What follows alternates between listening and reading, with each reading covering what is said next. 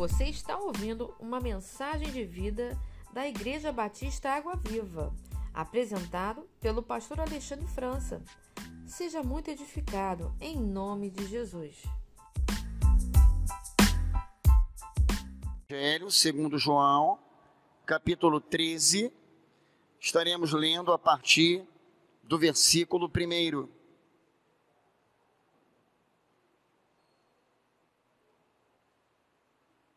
Diz assim a palavra de Deus, meus amados.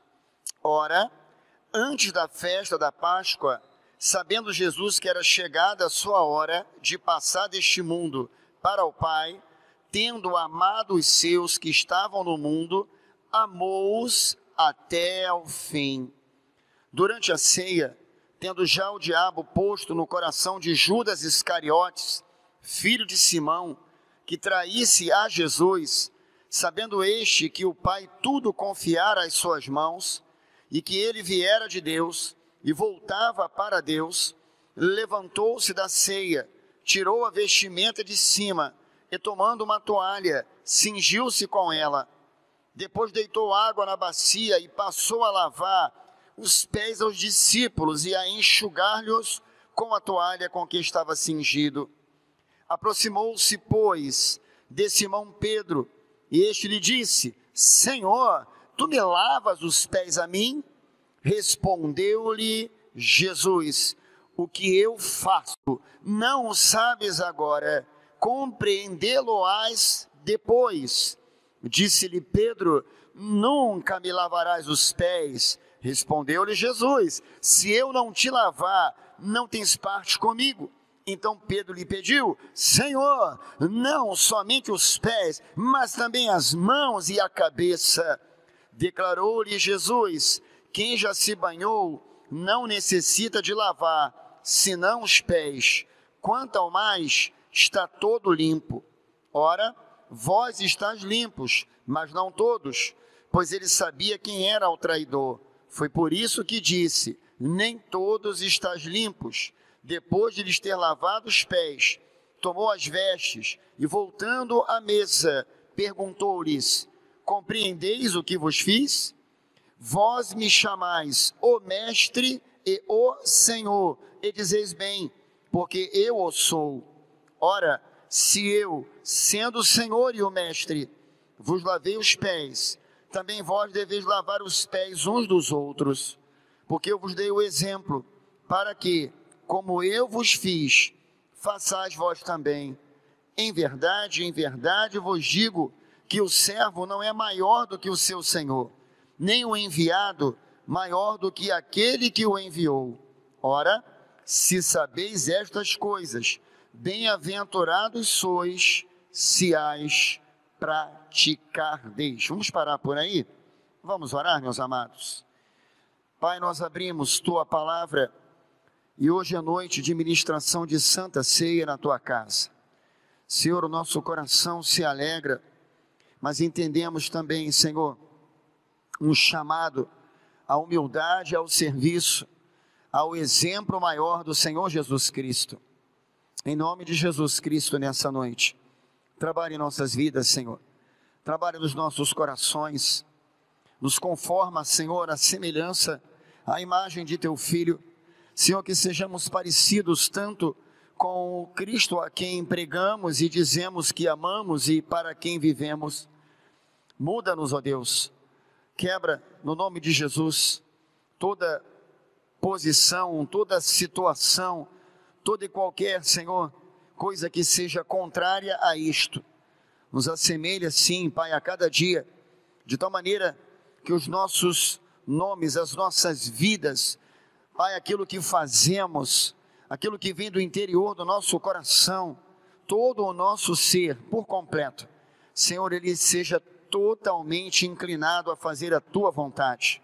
Reduza-nos ao teu amor aqui nessa noite, transforma-nos por completo, não apenas porque é um momento de reflexão, de mensagem diante da tua mesa, mas porque esta sim é a posição ao qual o Senhor nos chama a viver contigo agora nessa vida nova que de ti mesmo ganhamos. No nome de Jesus Cristo, além daquilo que conseguimos nessa noite expressar através dessa oração, O Senhor olhando para nós e para o rebanho aqui de Água Viva, faça aquilo que lhe apraz, ó Deus, no sentido de transformar, de mudar, pelo poder do teu Santo Espírito, na conformação, Senhor, de vidas agora parecidas contigo, todos estes que aqui te servem, a contar da minha vida, até aquele pequenino que aqui está, que todos sejamos, ó Pai, parecidos mais com o Senhor Jesus Cristo.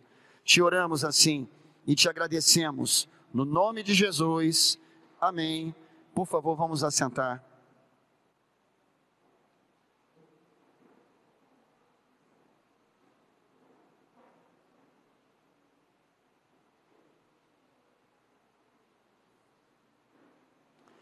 Há coisas que nós olhamos na palavra de Deus que a gente não pode olhar e passar o olhinho rapidinho, porque tem uma profundidade muito grande. E nós não devemos apenas é, entender, como disse de manhã, de maneira cognitiva, né? De olhar e entender, ah, isso faz parte do sermão tal, as últimas instruções, não, queridos, mais do que isso. Quando eu abro esse texto, e desde ontem estava é, pedindo ao Senhor uma, uma confirmação se eu deveria de fato trabalhar esse texto ou não, e tive no meu coração liberdade para poder prosseguir. Tive o que eu posso chamar de árbitro, que Paulo fala aos Colossenses, que é a paz de Cristo, me dando a capacidade de seguir.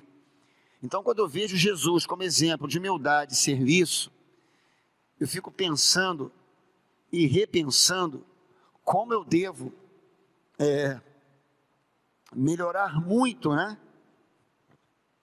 É, a minha vida, e quando eu digo a minha, eu coloco as nossas vidas para nos assemelharmos mais com Ele. Às vezes nós temos atitudes egoístas, às vezes queremos ser donos da palavra, senhores da razão, e somos provados a cada dia nisso. Muitos de nós, como diz Tiago, querem ser mestres, muitos querem ser líderes, outros não querem ser nada, outros se apresentam, outros fogem, outros. Mas, independente de qualquer cenário, qualquer circunstância que envolva a sua vida, eu quero falar essa noite de um exemplo maior de humildade e de serviço. Eu quero trazer até o contexto cultural desse povo para a gente entender por que que Pedro ficou indignado, né? Assim meio perplexo quando Jesus se aproximou dele, já com a bacia, a toalha, para lavar o pé dele, Pedro, ups, ficou ali assustado. E quando a gente estuda o costume desse povo, e a gente entende ali o ambiente que eles viviam naquele tempo, eram todos os deslocamentos, a grande maioria feitos a pé ou em lombo de animais. As estradas eram empoeiradas, eles calçavam é, sandálias. É, lembra de João? Falou que não é digno de desamarrar as sandálias dos pés de Jesus. E a gente vai entendendo né, o porquê dessas expressões e por que, que ele fala isso. Meus irmãos, me desculpem, eu, eu vou ser um pouquinho devagar, porque eu estou tomado por forte emoção nessa noite.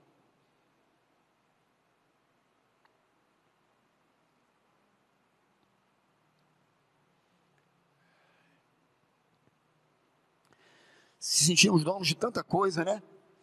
Nos sentimos envaidecidos, somos evangélicos, pertencemos à igreja, fazemos parte do culto. A gente traz tantos títulos, tantas coisas, buscamos tantas projeções, tantas honrarias.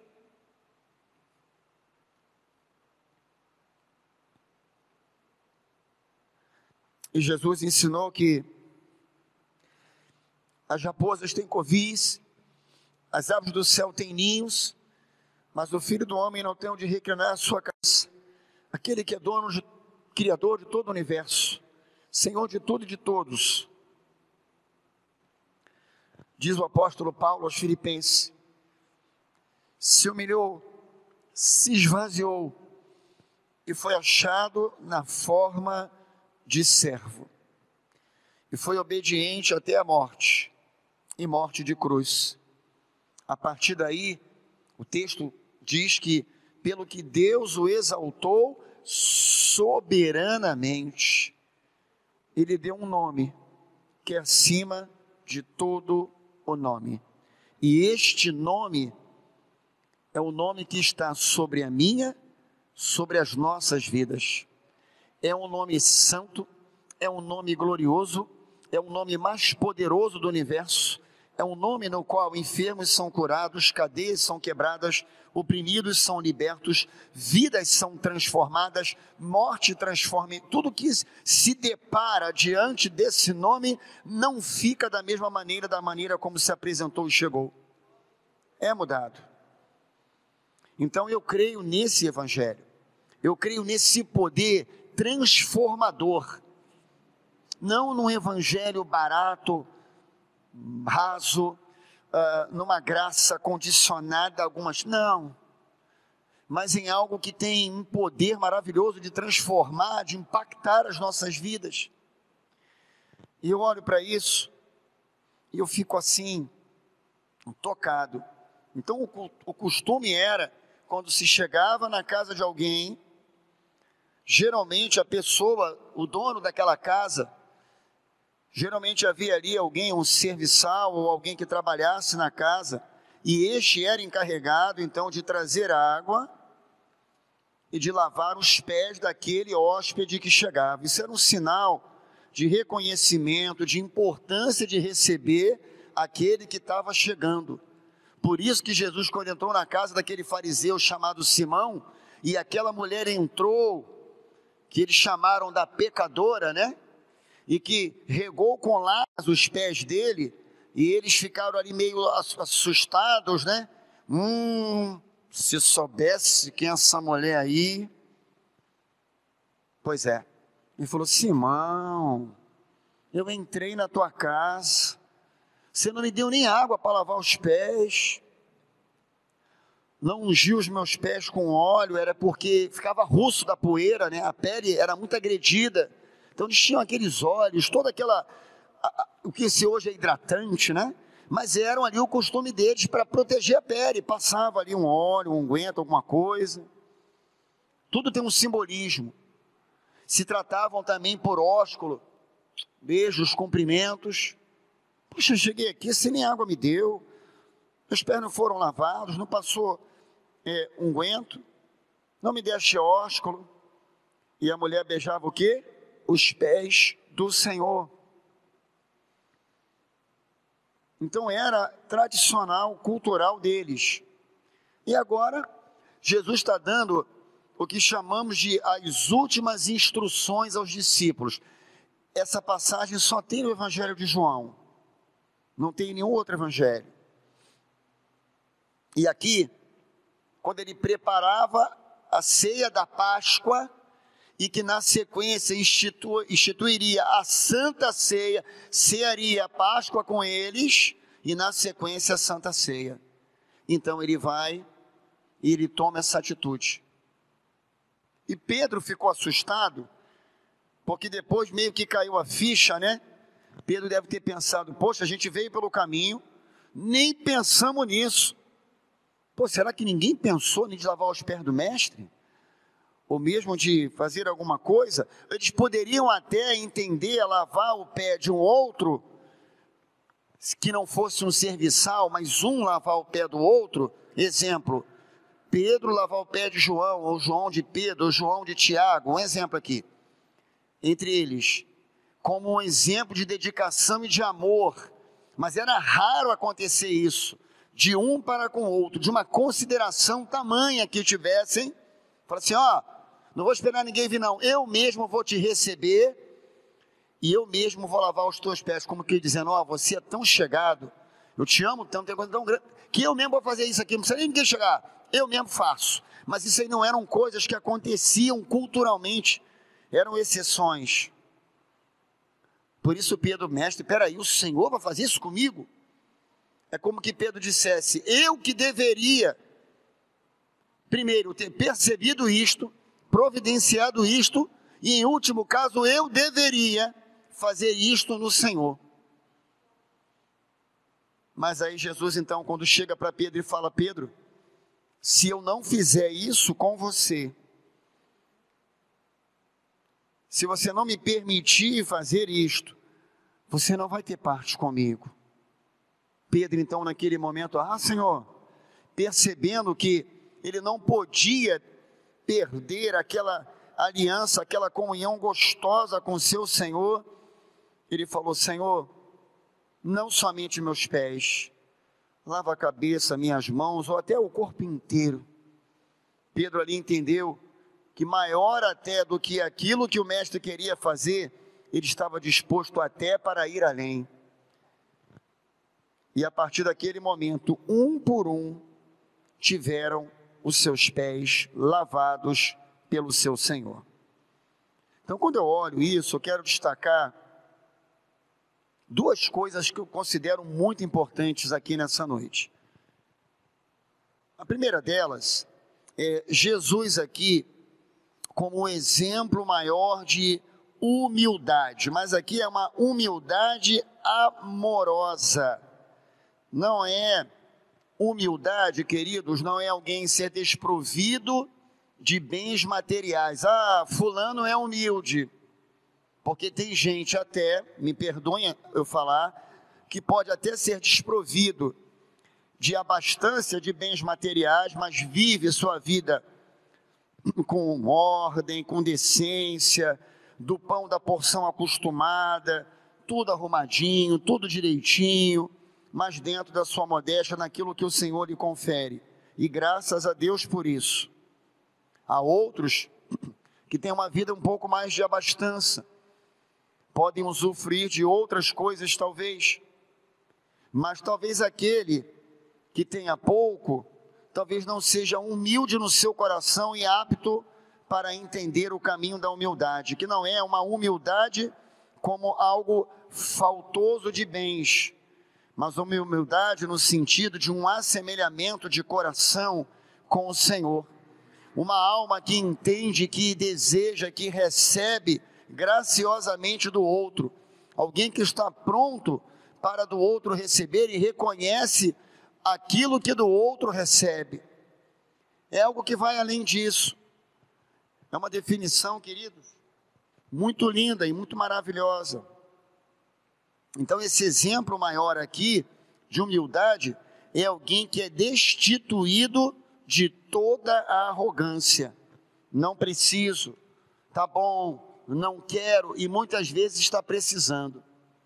Interessante que Deus nos ensina no caminho da nossa vida, cada passo, lições como estas para nos ensinar que tudo o que temos, o que somos em primeiro vem dele, mas que ele pode no decorrer do nosso, da nossa história, da nossa vida, usar pessoas para nos abençoar e nós temos que entender o tempo de receber e de sermos abençoados. Certa feita eu precisei, uma época da minha vida, de uma ajuda de um irmão, de um amigo, numa situação que eu estava muito desfavorável. Minha esposa havia há pouco tempo, nesta época, quando me aconteceu isto, perdido um bebezinho de oito semanas, a sementinha não vingou no ventre dela, então ela perdeu. Foi de 31 de dezembro para 1 de janeiro, passei a noite no hospital. Aí avancei o mês de janeiro daquele ano, um ano muito difícil, e eu tive algumas, eh, alguns desafios, algumas mudanças também nos meus vencimentos naquele ano e fui acometido de um problema sério. Precisei de recursos para fazer um tratamento que o fundo de saúde qual eu pertenço, a instituição, não cobria. E um amigo meu que soube disso, prontamente se colocou à minha disposição, me, me emprestou o dinheiro e me falou, me chamou de amigão, falou: amigão, não se preocupe não, o dinheiro está aqui, paga como e quando você puder e no dia da cirurgia, se ninguém te levar, eu te levo. Eu nunca tinha precisado de algo daquela natureza. Este ano foi o ano que eu fui separado para o ministério pastoral. Então comecei o ano perdendo um bebezinho, ficando com uma situação difícil que a minha instituição de saúde não pôde cobrir, precisando de ajuda de terceiros e fora outras coisas que não convenham falar aqui que me aconteceram. Bem sabia eu, depois que eu estava sendo preparado para o exercício do ministério. E eu tenho que aprender a receber. E às vezes, para algumas pessoas, culturalmente, quando alguém quer oferecer alguma coisa, as pessoas devem pensar: será que ele está pensando que eu não tenho? Será que eu. Então, quando vocês me dão as coisas, desculpa eu usar esse exemplo, eu recebo de bom grado de coração, desde um chaveirinho, desde um docinho, alguma iguaria que alguns irmãos me dão com muito carinho, sabem que eu gosto de algumas coisinhas, propositalmente fazem, me dão de presente, uh, seja o que for, eu recebo de coração e eu não tenho, ah, será que o pastor vai receber isto? Claro que eu recebo. E queridos, é assim, não só por isso, mas eu entendi naquele ano que o Senhor estava tratando comigo e abatendo, de certa forma, a minha arrogância.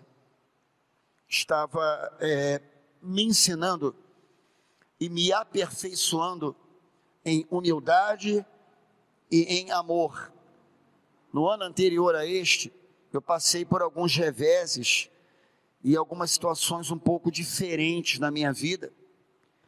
E tive algumas, desculpe a expressão, algumas decepções com alguns irmãos.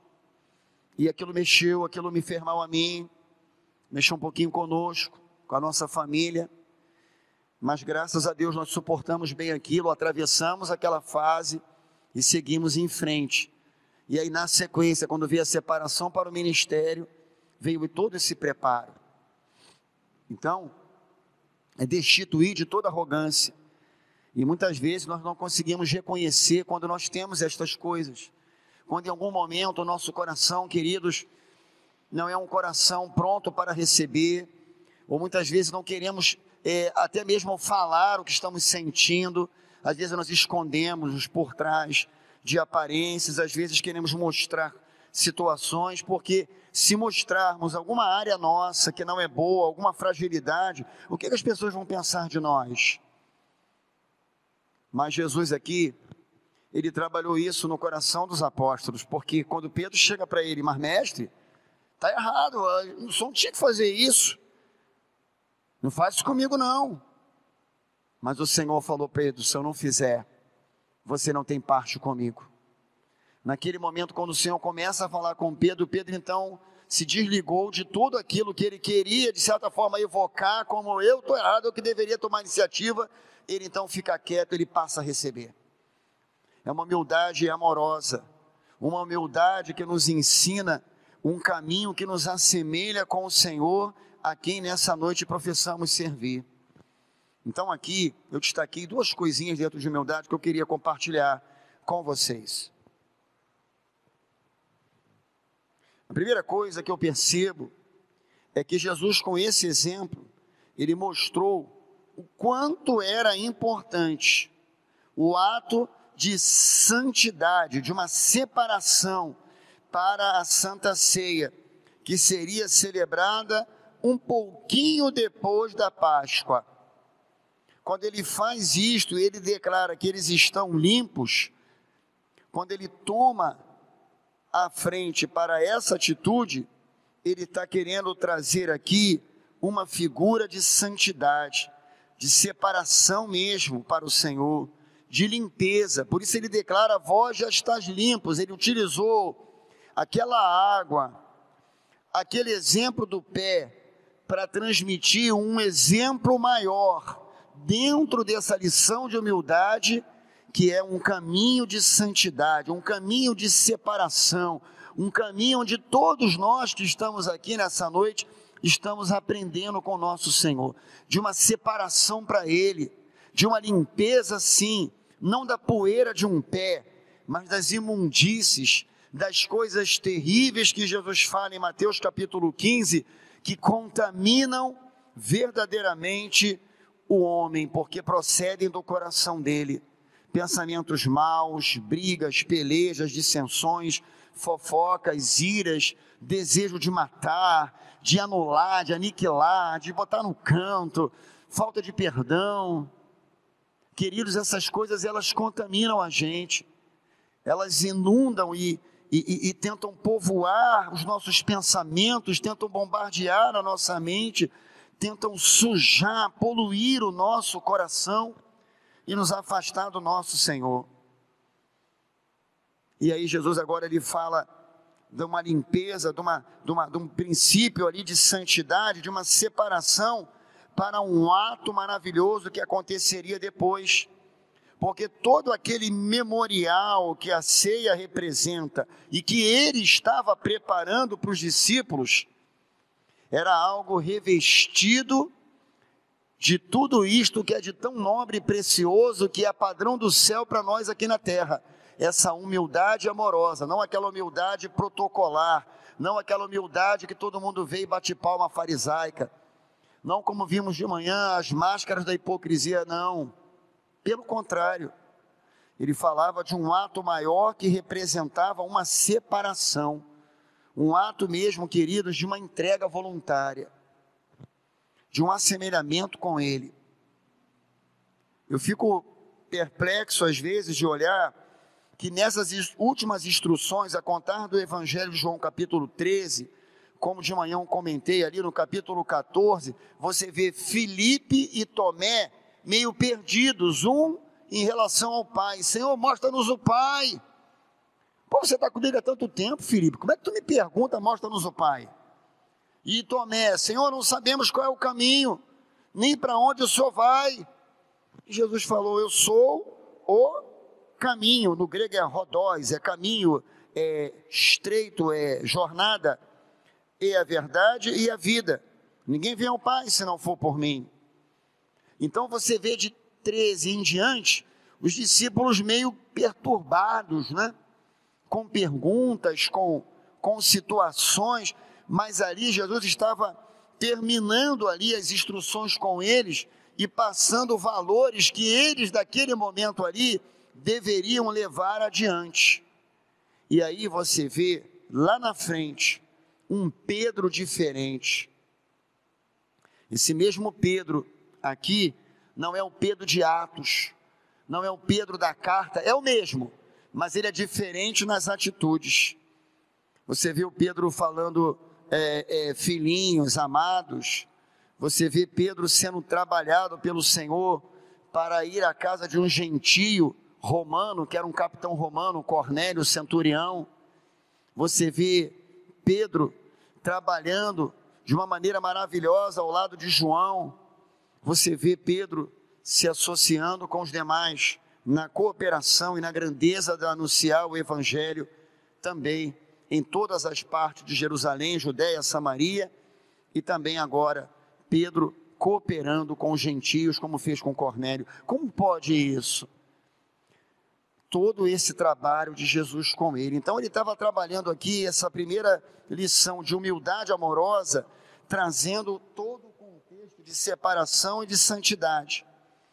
Nessa humildade também, ele traz aqui um exemplo de amor. Quando ele fala no versículo 1: Tendo Jesus amado os seus que estavam no mundo, amou-os até ao fim. Amou até ao fim, não que ele amou só ter, ter ido para a cruz e acabou e depois ressuscitou, não. Dá uma ideia de uma ampliação de um amor que vai se aperfeiçoando como um amor perfeito, um amor salvador, um amor que se doa, um amor que entrega, um amor eterno, um amor daquele que não desiste do objeto maior do seu amor, que somos nós. Então, essa humildade leva a este que é Senhor se fazer servo e se entregar e se doar num amor que não tem limite. Esse é o padrão. E quando a gente fala de amor, às vezes nós colocamos um amor condicional. Amamos se, amamos quando, parece que para amar deve haver, talvez da parte nossa, em alguns momentos, uma reciprocidade. Ah, eu sou amado, então por conseguinte eu vou amar. Mas Jesus, ainda no Sermão do Monte, ele traz uma definição diferente disso. Quando ele, desculpa a expressão, provoca aqueles que o ouvem, dizendo: Amai vossos inimigos. Ou seja, amem, inclusive, os que não merecem ser amados. Se vocês amarem apenas aquele que ama vocês, que diferença existe nisso? Aí eu quero nessa noite dizer aqui, pastor está falando de coisas aí complexas, isso aí é só na Bíblia, na vida real é diferente. Qual o nome daquela irmã que canta Na vida real, o maior vilão sou eu? Qual o nome dela? Hã? Sara Beatriz. Foi você que falou, Duda? Muito bom, falou aqui na frente também, tá ligado, hein? Pois é, na vida real, o maior vilão sou eu. Ela canta alguma coisa como ganhar o mundo e perder a mim, não é isso? Uma coisa assim que ela vai cantando ali. Mas, irmãos, eu, eu, eu, eu quando ouço certos, certas canções, eu passo a refletir na palavra e pode parecer que a gente está perdendo, né? Mas deixa eu dizer uma coisa aqui essa noite: perder para Jesus é ganhar. Aquele que perder a sua vida por amor a mim, achará. Perder para Jesus é bênção. Perder para Jesus é algo maravilhoso. Numa sociedade que ninguém quer perder nada, né? A gente só quer acumular e ganhar. Perder aqui tem uma conotação de ganho, porque você está deixando uma coisa que para você não é boa, uma coisa que não vai te acrescentar nada, para você então agora ganhar algo que é excelente, que vai mudar e transformar a tua vida e a vida de outros. Esse é o Evangelho, essa é a tônica, queridos, de sermos transformados para transformar. Jesus estava mudando a realidade desses homens, inclusive quebrando conceitos culturais, paradigmas, modelos, situações que eles viviam na sociedade deles para então ensinar a eles verdades eternas. Ele começa com algo simples, da lavagem de um pé, e ele transporta aquilo para uma dimensão maior e eterna de um serviço abnegado, de uma entrega voluntária, de uma humildade amorosa, de algo que vem de dentro, de uma disposição voluntária de serem agente de transformação da parte dele. Eu não posso olhar para isso apenas como um texto da Bíblia, como algo isolado e aquilo ali eu preciso entender o significado maior disso que ele está transmitindo para nós. É, esse modelo não ficou só para os doze, esse modelo é para nós hoje. Ele está falando conosco que ele quer nos encontrar sim. Bom está, servo bom e fiel. Foste fiel no pouco. E às vezes naquilo que você faz, naquilo que você serve. Mas se você é encontrado no Senhor, ainda que nesse pouco, como ele chama na parábola dos talentos, dessa maneira, com essa humildade amorosa, com essa entrega voluntária, com esse assemelhamento com Ele, Ele então vai nos dar a recompensa merecida, no sentido de separada, preparada por Ele para todos aqueles que o amam. Deus tem incomparáveis, incontáveis promessas, mas eu não devo servir a Ele interessado primeiramente naquilo que Ele pode fazer. Eu preciso de um relacionamento com Ele de tal maneira que eu o adore, eu o ame, eu o proclame, eu viva, eu aprenda com Ele, independente do que Ele vai fazer na minha vida comigo, só de eu ser dele já é a maior bênção da vida. Só de eu ser dele e eu ser dele significa, como dissemos de manhã também, que eu preciso diminuir para que ele cresça na minha vida, porque não há espaço e Cristo não compete conosco, com o nosso ego, com as nossas razões, com as nossas vontades. Nós temos que sujeitar tudo isso para Ele. E às vezes a dificuldade de entender isso num contexto de uma sociedade egoísta, consumista, de um povo que canta é, músicas de exaltação pessoal. Tu vai ver que eu vou ganhar. Tu vai, ó, o pessoal falou mal de mim, agora vai ver Deus me exaltar e coisas desse tipo. Desculpa, gente, é, parece meio contraditório a, a humildade amorosa. Eu não tenho que mostrar nada para ninguém. Sabe, se alguém quer meu mal, falou mal de mim, esse pastor Magricela, esse branquelo aí, esse camarada, eu não estou preocupado com isso não. Essa cara de bonzinho e fala isso, aquilo, outro mais. Não estou preocupado. O que eu quero e que nós queremos é servir a Ele com excelência. Então, as duas coisas que eu destaco da humildade amorosa é esse ato de santidade dessa entrega, dessa limpeza do Senhor na nossa vida, não pela água física, mas pela água da palavra, e também esse aperfeiçoamento de amor que nos leva à entrega para essa humildade amorosa, porque se não for por meio de amor e dessa entrega, nós não conseguimos esse exemplo de humildade que o apóstolo fala lá na carta aos Filipenses, no capítulo 2 gostaria de pedir que abríssemos Filipenses capítulo 2 agora. Vamos deixar João 3 um minutinho quietinho aqui. E vamos lá, em Filipenses capítulo de número 2.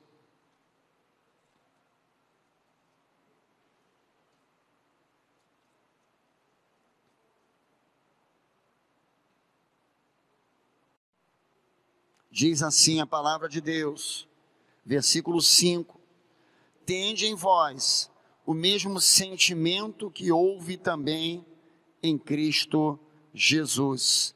Aqui fala de exemplo, viu? Aqui está falando aqui nas entrelinhas desse exemplo, dessa humildade amorosa, abnegada, dessa entrega, né? Pois ele, subsistindo em forma de Deus, não julgou como usurpação o ser igual a Deus. Antes, a si mesmo se esvaziou, assumindo a forma de servo, tornando-se em semelhança de homens, e reconhecido em figura humana, a si mesmo se humilhou, tornando-se obediente até a morte e morte de cruz. Então, meus amados, percebam aqui exatamente o caminho dessa humildade amorosa dessa humildade abnegada, dessa entrega voluntária, desse amor incondicional, desse aperfeiçoamento de amor. Esse aí é o nosso exemplo nessa noite maior de humildade. Eu me lembro nesses dias eu conversava com um irmão e eu estava lendo um livro é, de um pastor norte-americano, Mark David, é da que fala sobre as nove marcas. Inclusive, olha o que me aconteceu, vou abrir um parênteses. Fui eu sábado em Campo Grande, com, fechando um parênteses. Eu conversava com o irmão, um livro de Mark David, vou me lembrar o título dele daqui. Ah, Uma Igreja Saudável é o título do livro, esse outro. Ele fala assim: quando você pensa sobre a sua igreja e sobre a sua comunhão com seus irmãos, você deve considerar várias coisas ele veio falando de amor, serviço, comunhão, entrega. Mas aí ele tem uma parte lá que ele fala assim, ó, dez coisas que você deve verificar antes de pensar em sair da sua igreja. Aí quando eu comecei a ler aquilo ali, não é porque eu sou pastor não, tá? Sabe qual era uma delas? Converse com o seu pastor, procure a ele e peça uma orientação. Posso dizer uma coisa para vocês aqui essa noite? 16 anos de ministério pastoral, conto no dedo as vezes que alguém me procurou para pedir um conselho, pensando em sair da igreja. Eu acho que foram poucas, mas tinha outras que ele falava assim: é, se você está saindo magoado com alguém, procure é, reavaliar os seus conceitos. Procure esta pessoa, converse com ela, busque restauração. Em linhas gerais, ele dizia que se alguém pensa em fazer isto, achando que vai mudar e que vai melhorar, ele falava que esse probleminha ia acompanhar junto com a bagagem para onde fosse. Achei interessante. Ele colocou muita coisa na conta daquele que pensa em sair, não que seja errado sair, não. Deus pode dar uma direção para algum de nós e nos separar para um ministério em outro local. Ele é Senhor da igreja, ele não tem uma visão como a nossa.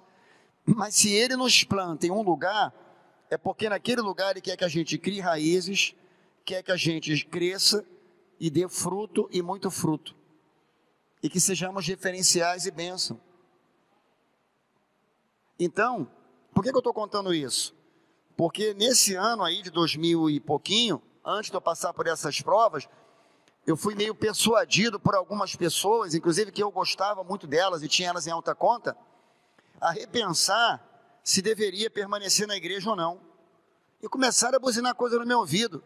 E querer passar imagens, mostrar coisas negativas da igreja, mostrar um pano de fundo não favorável do meu pastor, que é meu amigo. Eu falei, opa. E tem uma hora que a gente sobe meio no pedestal do orgulho, né? E a carne fica inflamada com tanta informação, e você às vezes acaba sendo um produto do meio, uma espécie de saúde do tempo moderno, forçado pelas circunstâncias e pressões do grupo, tu tem que tomar uma decisão. Quero dizer uma coisa aqui essa noite. A gente não toma decisão por pressão. Nós tomamos decisão movidos e guiados pelo Espírito Santo. Então, se eu fosse tomar decisão por pressão, e o pastor está demorando a resolver aquele problema, falei com ele tem 15 dias, eu ainda não vi tempo para resolver aquilo. Aquele probleminha, queridos, está sendo salgado todo dia, né? Um temperinho, um salzinho, está sendo digerido, trabalhado. Aí aquele limão que você passou para mim, eu vou te convidar para tomar uma bela limonada gelada lá na frente. Bem gostosa. Mas se eu for tentar resolver aquilo naquela hora, aquilo vai descer rasgando, ó, azedo que só. Então tudo tem um tempo e um tratamento. Esse tempo aqui que Jesus está falando com eles foi o tempo deles receberem a maior lição de humildade e de serviço que eles poderiam receber exatamente na véspera que o Senhor seria entregue às principais autoridades, condenado por eles, como que dizendo: esse cordeiro é apto para o sacrifício. Pilatos, não vejo neste homem culpa alguma todos eles, sem perceber, estavam apontando realmente o que as Escrituras diziam, apto para o sacrifício, ele foi entregue. Então, esse momento aqui foi decisivo na escolinha de aprendizado dos discípulos e na escola da Igreja Batista Água Viva, 6 de setembro de 2021, perdão, de 2020, essa noite.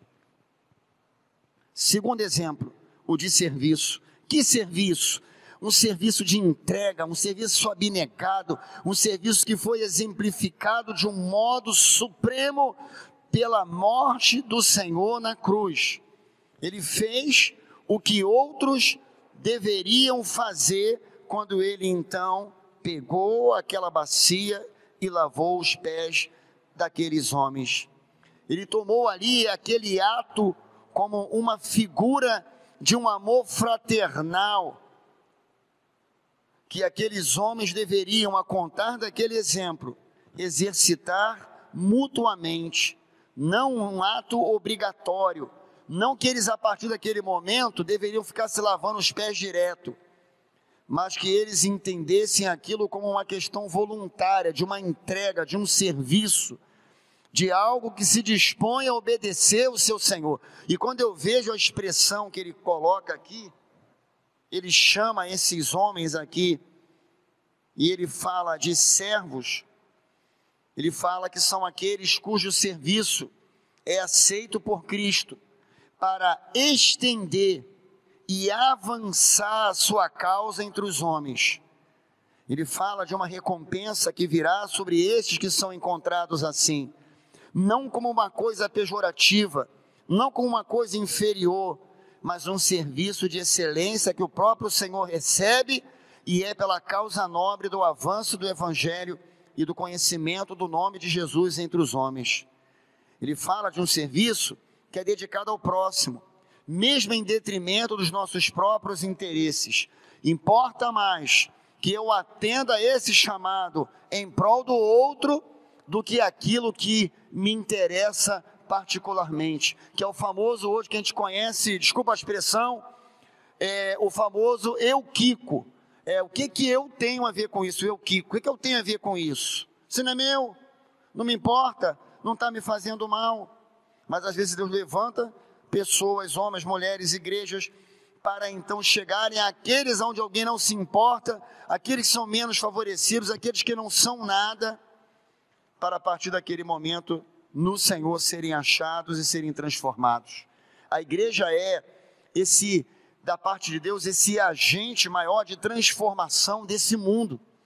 Ela é aquela a quem Deus usa para temperar. Quando eu digo igreja, somos nós, ok? Não estou falando do prédio, nós. Para temperar, para trazer luz, para fazer diferença, para brilhar como astros, como luzeiros no meio de uma geração perversa e corrompida.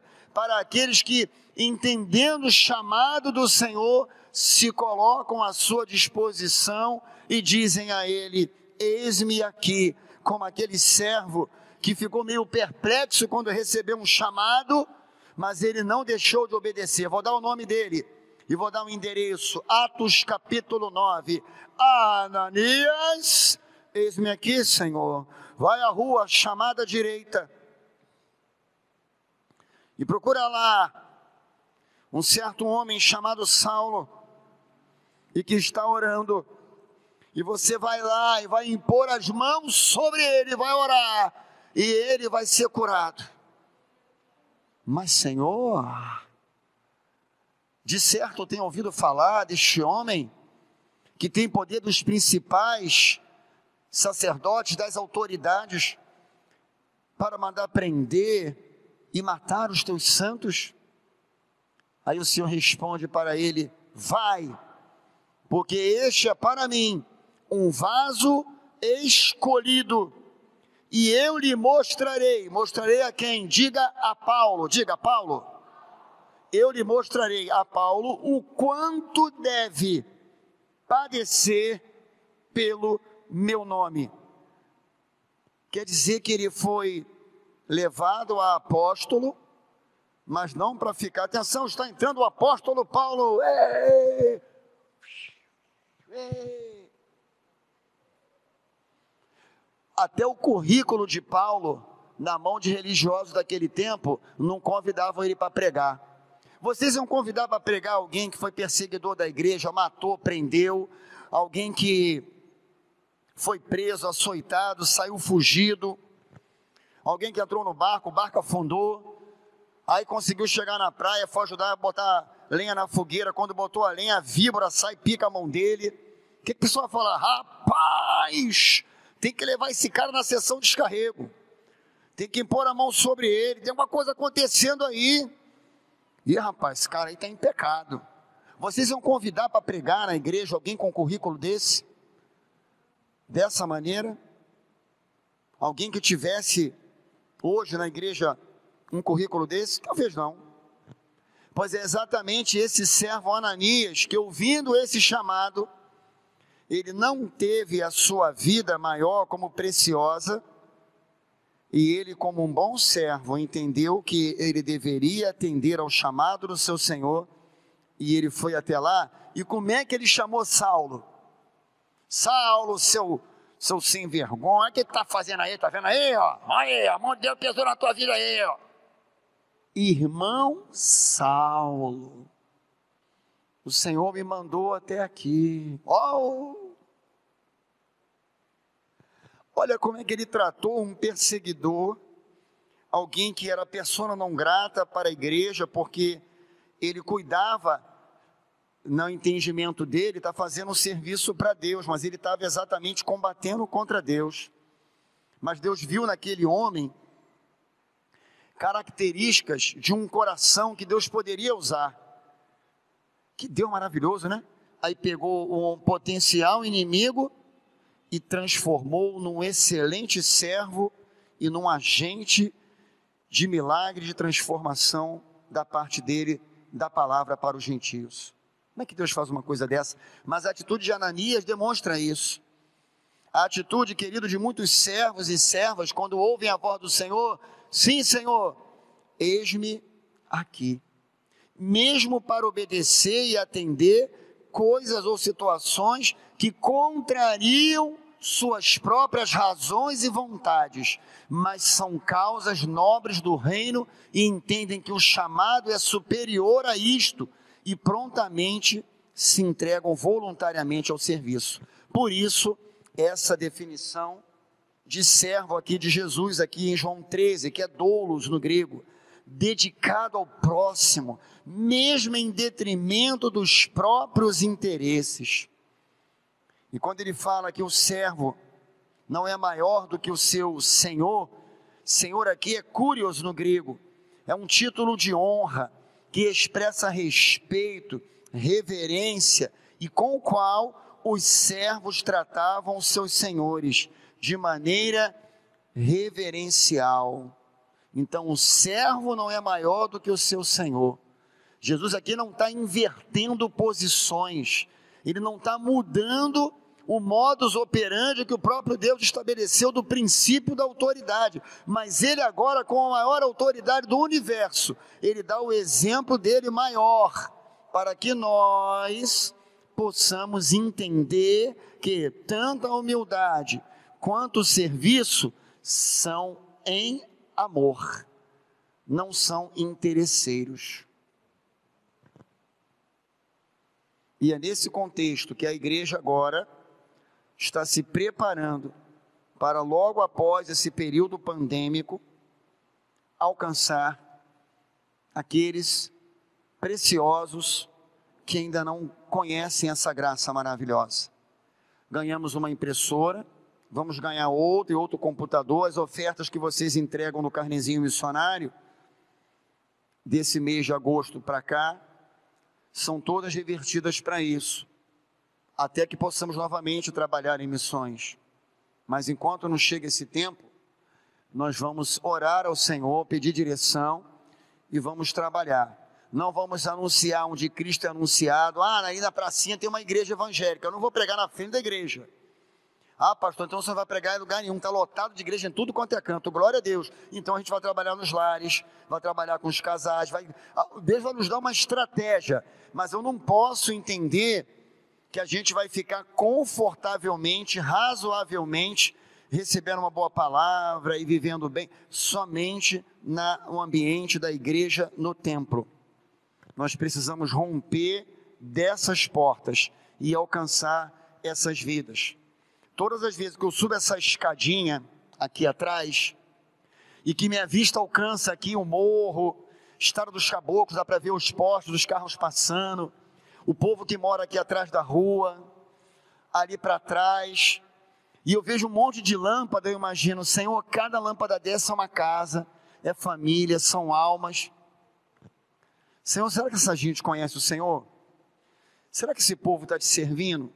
Às vezes a gente tem um vizinho tão pertinho da gente, que está passando por luta, que está pensando até em fazer besteira. Quando fizemos o primeiro solo conf, não sei se o Fagundes lembra, a, não sei se foi a irmã Iraildes ou uma ou outra, uma, acho que foi a Naninha, a irmã Naninha, foi entregar uma carta ali perto da, do RP Monte, por aqueles lados ali, ela bateu na porta, insistiu, ela percebeu que tinha alguém em casa, a mulher não queria sair, aí depois de muito bater, bater, bater, bater, a moça veio, ela deu a carta para a moça do Solucon e falou, olha, Jesus te ama, e a mulher ficou assim com aquela cara sem entender nada. Sabe o que a mulher falou para ela? Que ela não veio atender porque ela estava preparando a dose de veneno para se matar. E a Naninha não desistiu e ficou insistindo, batendo e batendo e batendo. E aquela moça então depois recebeu aquela palavra, orou com ela e aquele espírito de morte que rondava aquela casa foi repreendido no nome de Jesus. Porque uma serva de Deus se importou com alguém. Eu me lembro que eu entreguei lá no condomínio onde eu moro, nessa época o Moisés e Neide ainda não estavam conosco lá. Sabia que eu e a Kelly fomos proibidos de entregar é, carta de Soloconf lá dentro? Mas pode entregar outras coisas, pode botar folhetinho das outras igrejas né, lá no mural. Mas algumas pessoas se ofenderam. No Soloconf 2, estava em Palavra da Vida, e nós adotamos o nosso condomínio, 352 apartamentos. Fui proibido, quando estava na décima, blim, blim, blim, blim, blim, blim, blim, atendi. Alô? Seu Alexandre? Sim, é ele. Vou preservar a, o nome das pessoas, tá? Ah, aqui é fulano. Oh, por não. É o senhor que está entregando essas cartas. Era a Idevori, a senhorinha também, irmã Idevori, que entregava algumas, meu filho, minha filha, minha esposa, eu. Falei, sim. Houve algum problema? Não, porque muitas pessoas estão incomodadas e já me ligaram milhares. O senhor não tem noção quanto eu, eu, eu, eu me segurei para não ter que ligar, porque eu sei que o senhor é um homem bom, está fazendo. Mas a gente não pode ter nenhum tipo de viés religioso. E quando eu fui morar lá, nós fazíamos oração nos apartamentos. Aqueles irmãos pentecostais que dava pisava lá no quarto andar, a laje tremia, o irmão era enorme, a mão dele era grossa, desse tamanho, e batia no chão, manto, pá, a laje, terra. Era assim que ele fazia. Meus vizinhos não eram aqueles de lá, nunca reclamaram. Deixa eu dizer. Reclamaram, nunca reclamaram. Aí comprei uma bateria mini para o meu filho Davi aprender a tocar, forrei um carpete, no horário que pode, que não é de silêncio, quando Davi começou a bater, brim brim, é daí. Eu falei, Deus, daqui a pouco eu não posso nem expressar nada. Vamos lá, começou movendo incensário, lembra? A primeira quarta-feira, entrei no meu quarto, eu ia gravar a oração cinco e pouco da manhã, antes de eu ir para o meu trabalho. Na verdade, dia eu estava de home office. Senhor, em nome de Jesus, a laje começou, alguém tocou de baixo, bom, bom, bom, aquele marido, acho que está, alguém está falando, será que você, aí eu parei de orar, aí aquele depois veio, ah marido, vamos gravar de novo? Meu coração naquele dia, Deus me perdoe, tenha misericórdia da minha vida, não consegui gravar, orar de novo, e eu falei, amor, toca você, eu vou lá para a sala. Não é nada com relação ao problema com o vizinho, eu me dou bem com todo mundo, falo com todo mundo. Mas eu percebo vocês a conotação que o Evangelho toma. É como que colocassem a gente para fora. E aí não deixaram mais entregar. Das 16 cartas, nós paramos na décima, na nona ou na décima, porque os assuntos das cartas estavam chegando já naquele momento que começa a confrontar, né? E aí aquilo incomodou, porque quem estava lendo, rapaz, esse negócio está demais. Para de entregar isso.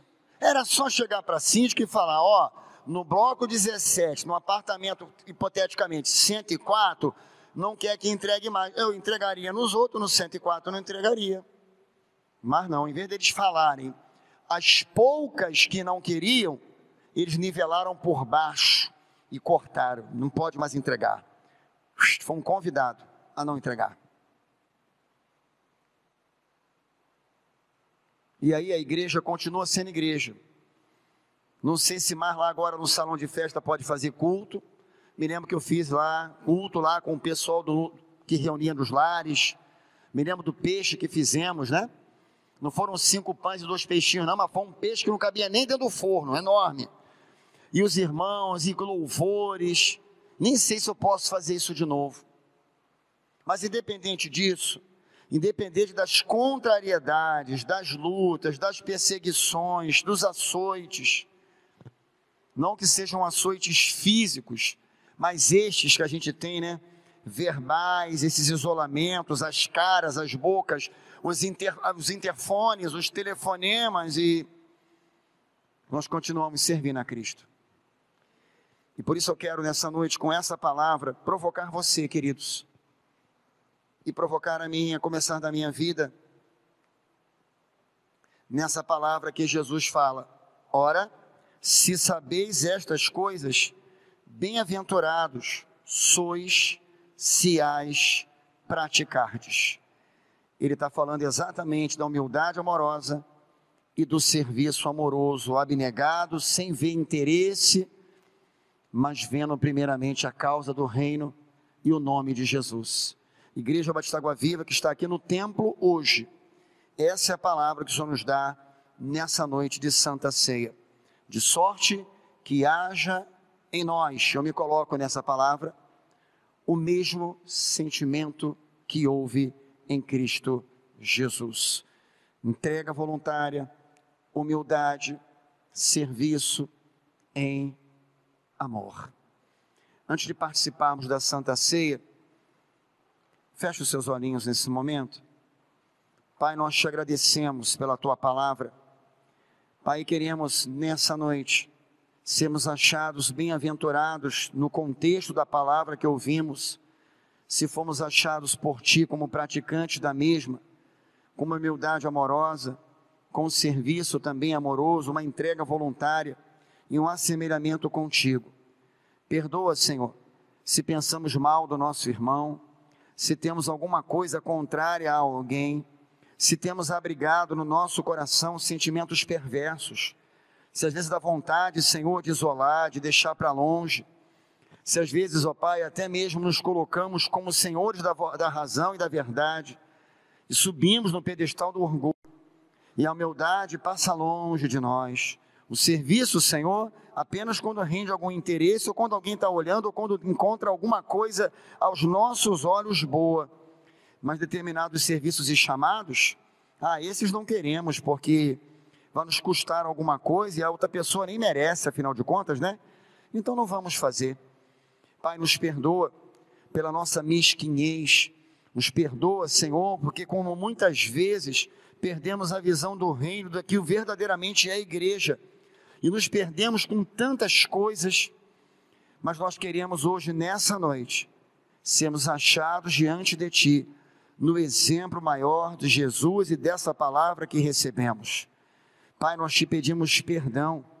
E eu faço confissão de pecados agora, não somente pela minha vida, Senhor, mas como pastor deste rebanho, independente da história, do curso desta igreja independente de toda implicação, Senhor, e toda resistência que porventura ainda tente permear este rebanho, eu repreendo agora, na autoridade do nome de Jesus Cristo, toda resistência, todo espírito de porfia, de contenda, toda operação do diabo que provoca divisão entre as pessoas, entristecimento, esfriamento de amor, Pai, partidarismo, qualquer coisa contrária que não promova a comunhão, a unidade, o crescimento, a frutificação, toda obra, todo tipo de situação, Pai, que implica em obras de carne, não em fruto do espírito. Toda operação, inclusive provocada por demônios que de certa forma encontram amparo, encontram é, espaço para trabalhar. Senhor, eu repreendo agora, na autoridade do nome de Jesus Cristo, toda opressão na mente das ovelhas, levando ovelhas a estados de miserabilidade, de depressão, de insônia, síndrome do pânico, sentimentos terríveis, perversos, que consomem as pessoas por dentro essa operação, ó Deus, eu repreendo também aqui nessa noite, na autoridade do nome de Jesus Cristo. Mas eu te peço agora, gera sim uma cultura evangelística, uma cultura missionária, mais do que uma cultura, corações ardentes, queimando de amor por ti, humildes, reverenciais, separados, santificados, entregues, abnegados, Deus, que te sirvam com excelência, que sirvam a esta casa, este rebanho. Deus, opõe os evangelistas, os diáconos, as diaconisas, os líderes de departamento. Deus, em nome de Jesus, ó Pai, passa cada um dos teus servos nessa noite em revista, guarda as suas mentes, seus corações, dá a eles uma visão ampliada do teu reino, da obra a qual o Senhor nos tem chamado a fazer neste lugar. Guarda o rebanho, socorre aqueles que estão enfrentando lutas, aqueles que ainda não podem retornar à igreja pelos mais diversos motivos, aqueles que têm lutas que nós nem sequer sabemos, Pai, aquelas coisas, ó Pai, que vêm sobre eles, sobre cada casa e família e que fazem, Senhor, parte da caminhada que temos. Momentos felizes, momentos não felizes. Socorre e ampara, Senhor, órfãos, viúvas. Deus guarda o teu povo como o seu todo socorrendo eles e atendendo-os também nas suas necessidades mais prementes e mais básicas, mas acima de tudo, gera santidade no nosso meio, não uma aparência apenas, não apenas um entendimento cognitivo, mas uma santidade verdadeira que vem de corações, seu Pai, que se assemelham com o teu e que queimam de amor pelo Senhor, pela tua casa, pela tua obra e que servem a ti com excelência. Deus guarda água viva nesse tempo. Abençoa, Senhor, a igreja. Nós olhamos hoje, Senhor, a igreja e projetamos para o futuro aquilo que o Senhor nos tem dado de mais caro, de mais precioso, que é uma obra que nos confiou e não queremos nesta obra ser negligentes. Abençoa o teu povo, Senhor. Guarda-nos e perdoa-nos das nossas maldades, das nossas mazelas, dos nossos pensamentos inferiores, das nossas soberbas, do nosso falar injurioso, do nosso falar maledicente. Tira de nós, ó Pai, toda a amargura da nossa boca, que a nossa palavra seja água doce, seja temperada com sal, que ela traga agrado àqueles que ouvem mas diferente disso, trata conosco e nos ensina. Nós vamos participar agora da tua mesa. Tua mesa é santa. Isso aqui não é uma formalidade, Senhor, de primeiro domingo de igreja. Ah, primeiro domingo é ceia. Vamos lá, ceia. Senhor, muito mais que isso. Aqui é um memorial, Pai. A tua mesa é santa, o teu povo é santo. O que fazemos tem um reverencial em cima disso, porque em memória do Senhor não é em memória de outro qualquer, não, é do Senhor. Humildade amorosa, serviço amoroso, é do Senhor que nós estamos fazendo, e em teu nome que estamos fazendo. Assim te oramos nessa noite. E te pedimos, ó Pai, como aplicação dessa palavra, que sejamos bem-aventurados em sermos achados por Ti, fazendo dessa maneira. Em nome de Jesus. Amém.